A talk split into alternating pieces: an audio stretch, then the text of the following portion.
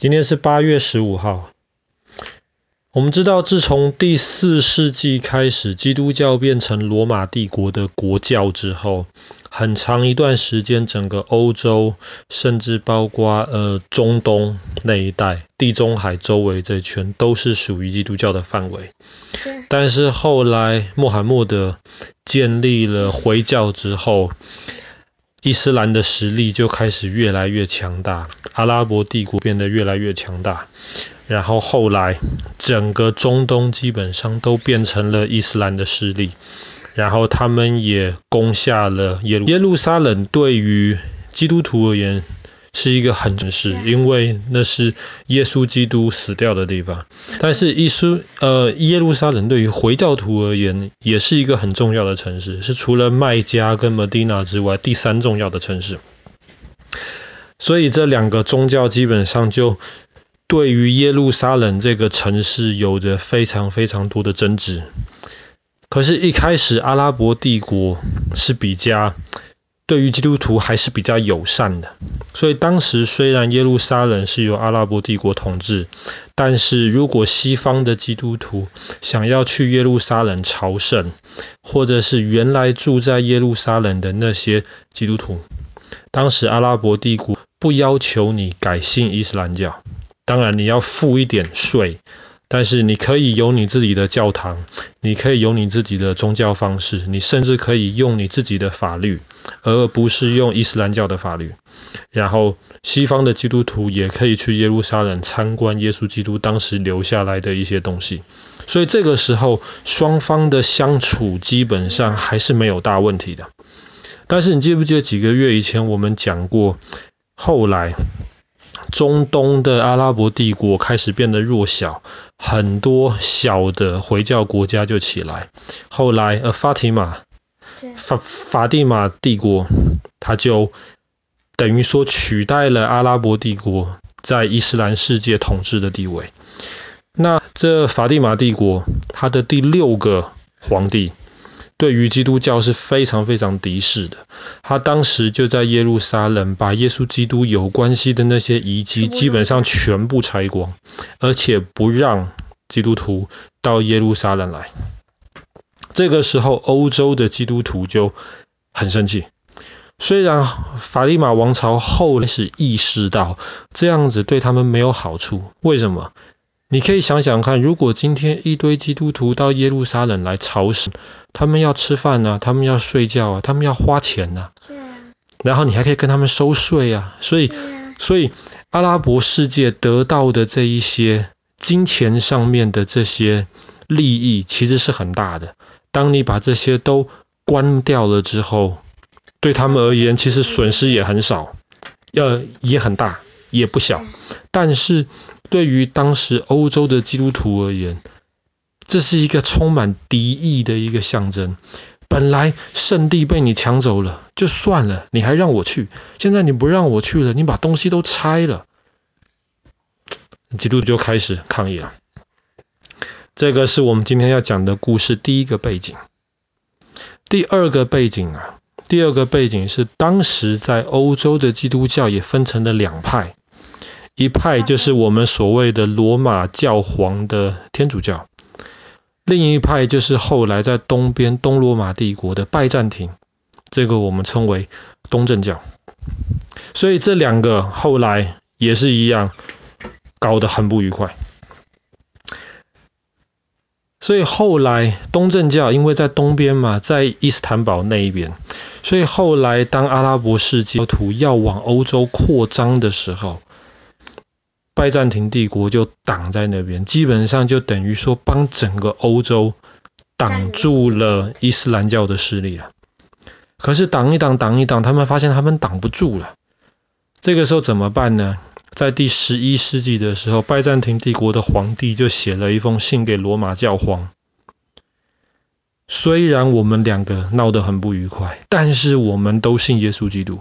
现在这些回教徒要攻进来了。而且他们还不让我们去耶路撒冷，他们还把耶路撒冷的那些圣殿啊、什么东西全部都拆掉了。赶快，教宗啊，赶快来帮忙，我需要你支援。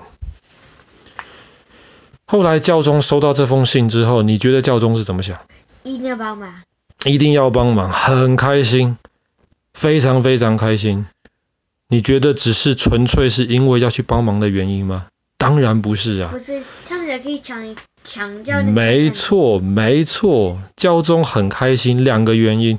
第一个，这个东方的这个拜占庭的这个总算向我低头了，撑不住了，需要我帮忙了。我如果帮他打赢了，是不是代表我的地位比他高？我我比他厉害。对。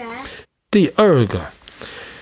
欧洲的这些这么多国家的这些国王越来越不听我教宗的，所以我教宗现在就需要一个很好的一个借口，让你们全部听我的。你们都是基督徒嘛，有什么比收复圣地耶路撒冷是一个更好的借口呢？没有。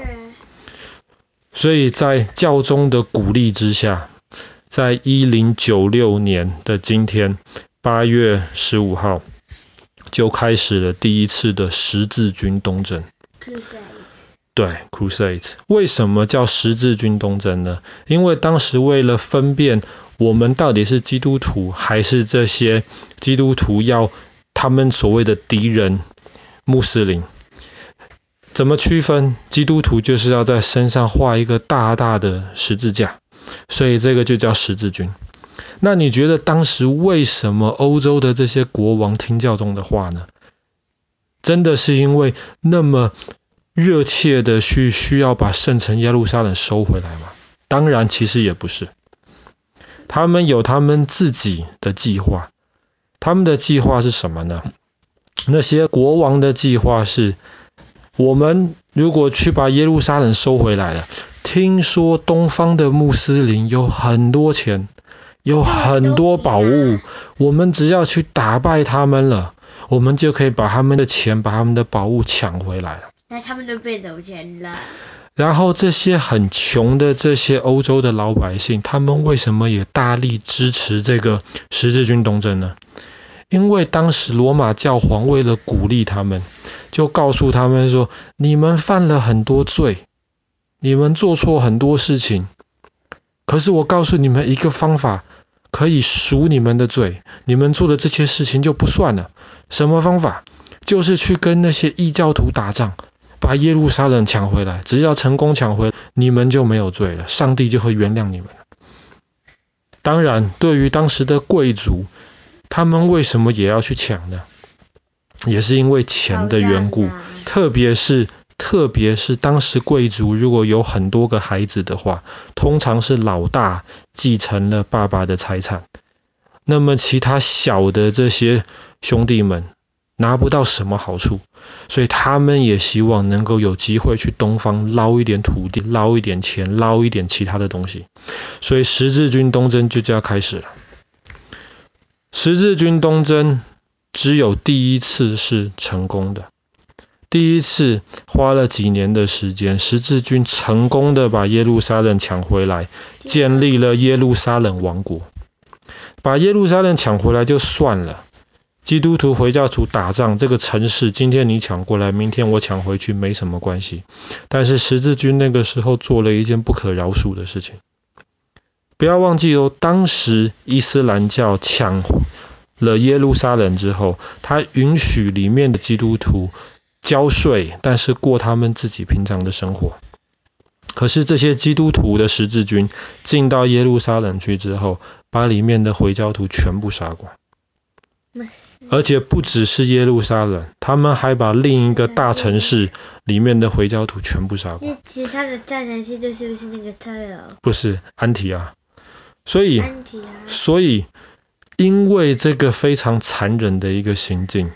基督教跟回教后来的这些战争就一发不可收拾，所以虽然第一次十字军东征成功了，建入耶路撒冷王国，可是第二次后来回教徒就要来反扑，把耶路撒冷抢回去，所以又组织了第二次的十字军东征。后来第三次。伊斯兰世界里面出现了一个伟大的将军，萨拉丁。萨拉丁成功的把耶路撒冷抢回去，这个我们去年底的时候讲过萨拉丁的这个故事。对。耶路撒冷被抢回去了，所以基督教世界又组织了第三次的十字军东征。那个时候我们也讲过，主要就是两个人，一个是 Barbarossa，另一个就是英国的国王 Richard the Lionheart，实行理查。但是第三次十字军东征失败了，耶路撒冷没有再抢回来。后来又组织了第四次十字军东征，第四次十字军东征就非常非常的恶劣。为什么？因为当时一开始十字军东征是因为拜占庭帝国东正教他们那边需要帮手，他们就请求支援。后来十字军的那些人走走走走走，发现我们为什么要去跟阿拉伯打仗啊？萨拉丁很厉害的啊！不如我们干脆把君士坦丁堡抢了算了。所以第四次十字军东征顺路把拜占庭抢光了。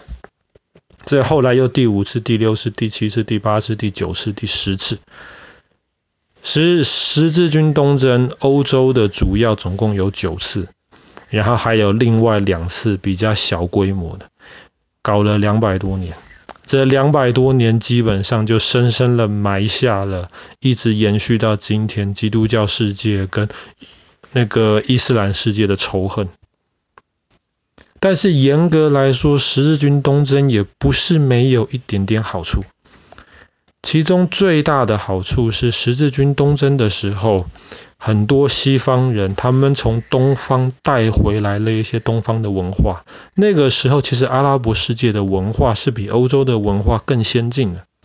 带来了这些先进的文化之后，后来欧洲就变得就促进了欧洲的文艺复兴时代。这个是十字军东征极少极少留到现在比较好的一些结果。可是除此之外，一一直到今天。十字军东征的影响都还在，这也被认为是历史上面这整个基督教文明很难被人家原谅的一个污点。好了，我们今天的故事就讲到这边。一零九六年的今天开始的第一次十字军东征。